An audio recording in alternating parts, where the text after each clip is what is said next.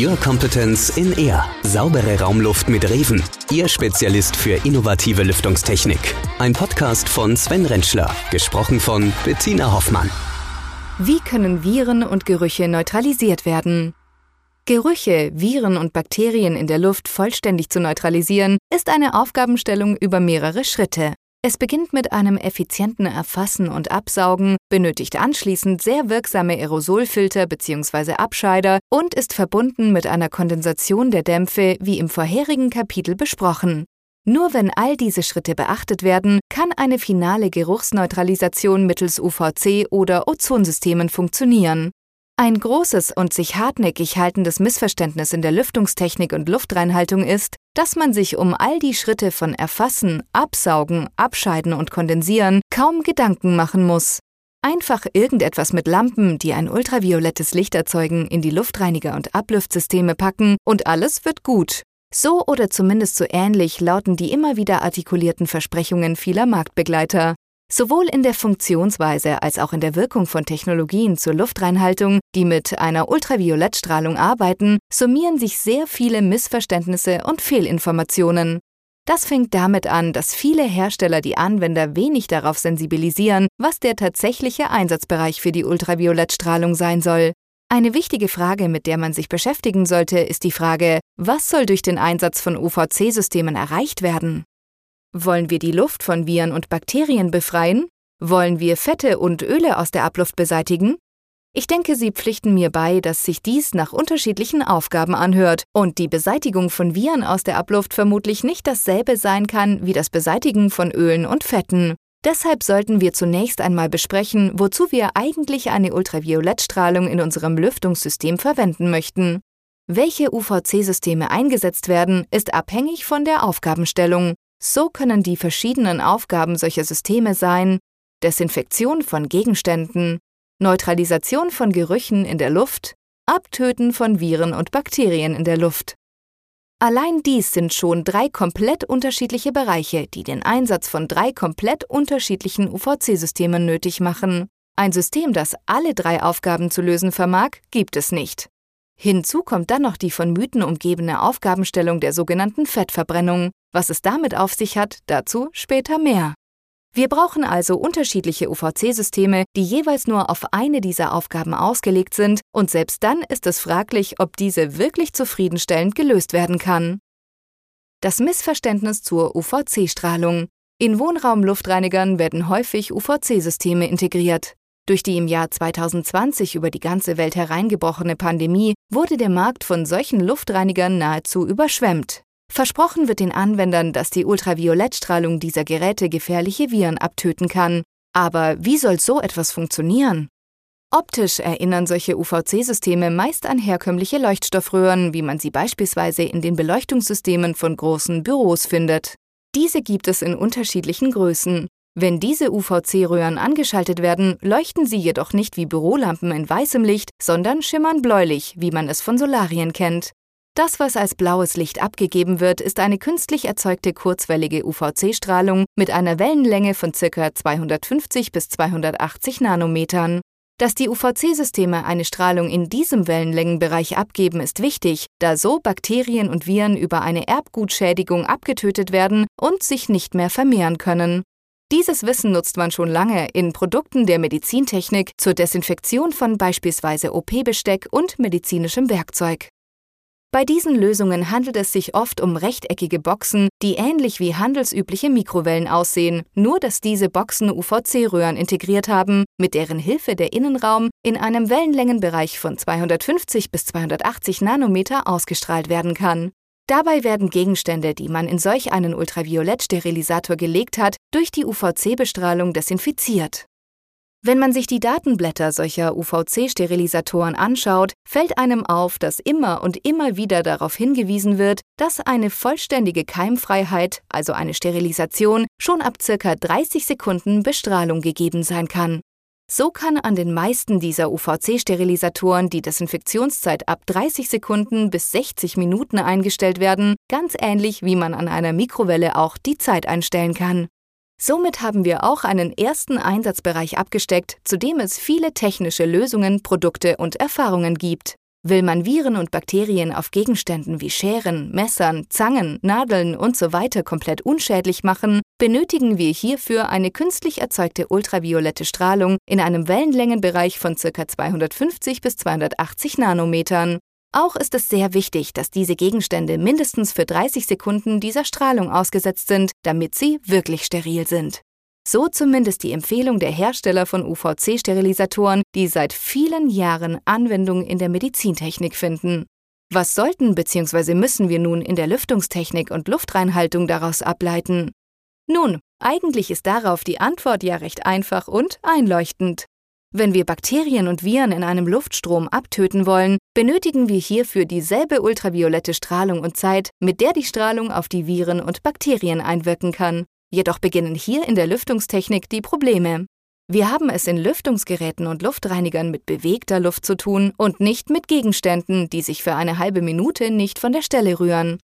Luft bewegt sich in Lüftungsgeräten und Luftreinigern mit mindestens einem Meter pro Sekunde fort. Alles, was sich in diesem Luftstrom befindet, also auch die Bakterien und Viren, legen in einer Sekunde mindestens eine Wegstrecke von einem Meter zurück. In vielen Anlagen sind es sogar noch größere Strecken von zwei bis fünf Metern in einer Sekunde. Damit beginnen die ganz großen Probleme und Herausforderungen. Wie wir oben bei der Vorstellung der Sterilisatoren aus der Medizintechnik gelernt haben, wäre es angeraten, die Bakterien und Viren für mindestens 30 Sekunden der ultravioletten Strahlung auszusetzen. Wie können wir so etwas in Lüftungsanlagen realisieren? Wenn wir eine Abluftanlage haben, mit der die Abluft in einer Luftgeschwindigkeit von einem Meter pro Sekunde transportiert wird, bräuchten wir einen 30 Meter langen, mit UVC-Röhren ausgestrahlten Abluftkanal. So etwas werden Sie jedoch nicht finden. Lüftungsgeräte und Luftreiniger mit UVC-Röhren sind selten sehr viel länger als ein Meter. Wie lange in solchen Geräten dann die mit der Luft transportierten Bakterien und Viren der UVC-Strahlung ausgesetzt sind, kann man somit sehr einfach errechnen. Die Strahlung hat in solchen Systemen nur eine Sekunde Zeit, um auf Viren und Bakterien einzuwirken. Für eine Sterilisation eine viel zu kurze Zeitspanne. Nur UVC-Röhren in ein Lüftungsgerät oder einen Luftreiniger zu installieren, reicht also nicht aus und ist meistens nicht sinnvoll. Also, was ist zu tun?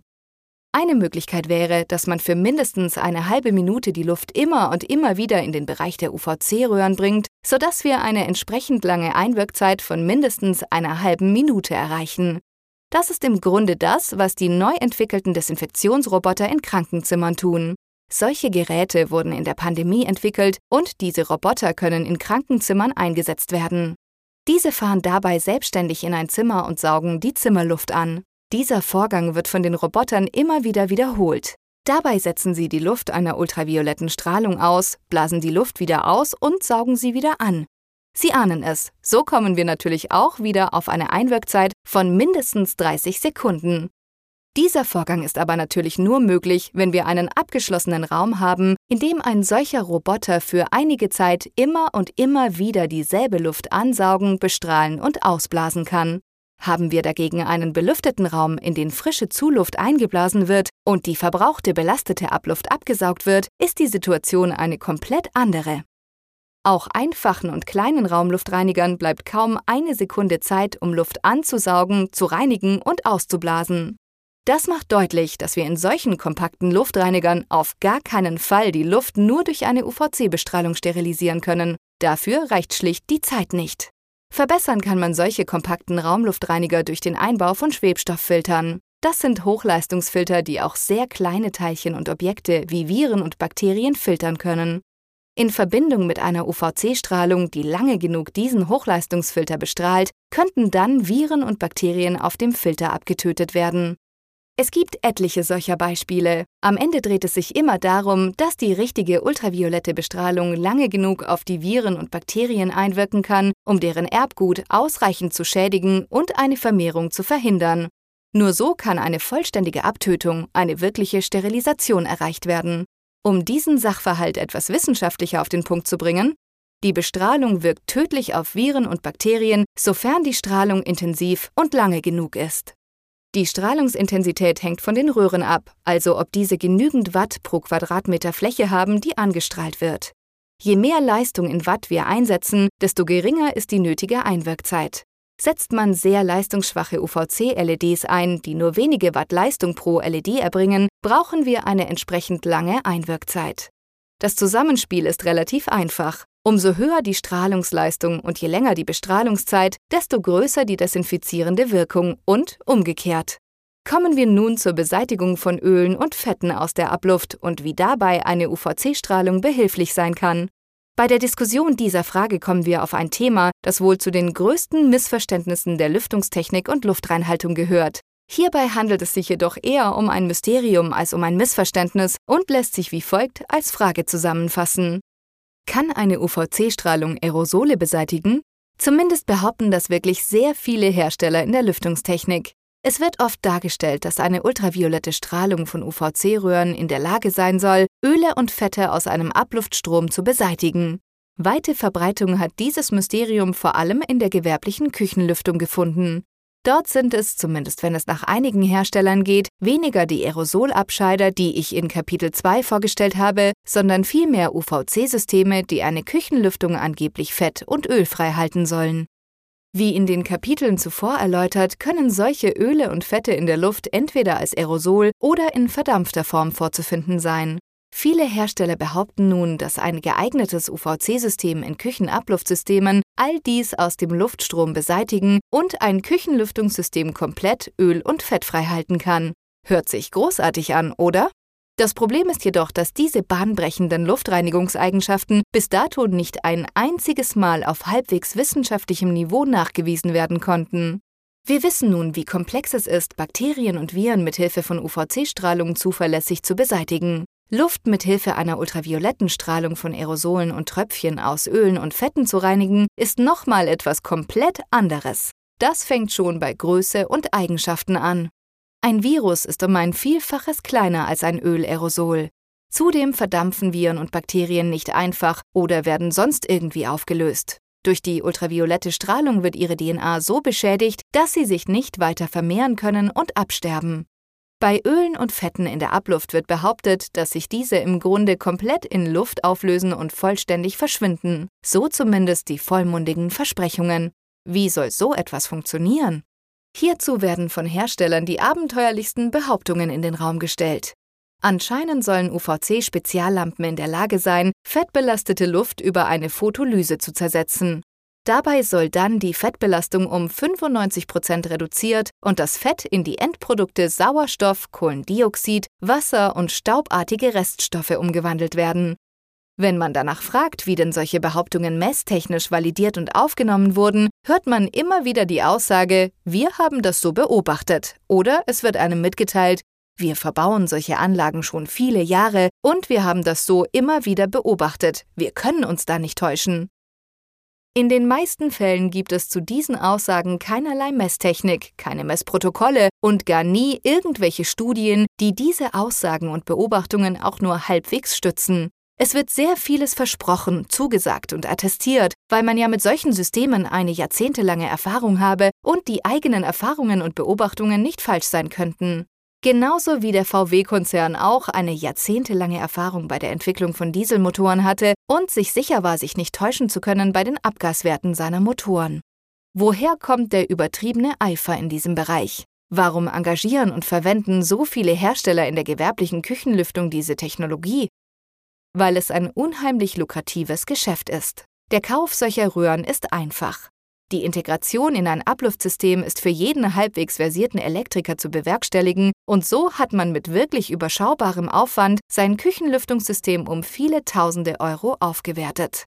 Aber die Frage, die sich hier nun stellt, hat man die Anlage wirklich aufgewertet? Werden Fett und Öl sicher zu 95 Prozent beseitigt? Hat der Anwender durch diese zusätzliche Investition tatsächlich einen nachhaltigen Mehrwert? Um das seriös zu beantworten, sollten die wirklichen Fakten betrachtet werden. Erst dann kann versucht werden, eine Antwort auf die zuvor gestellten Fragen zu geben.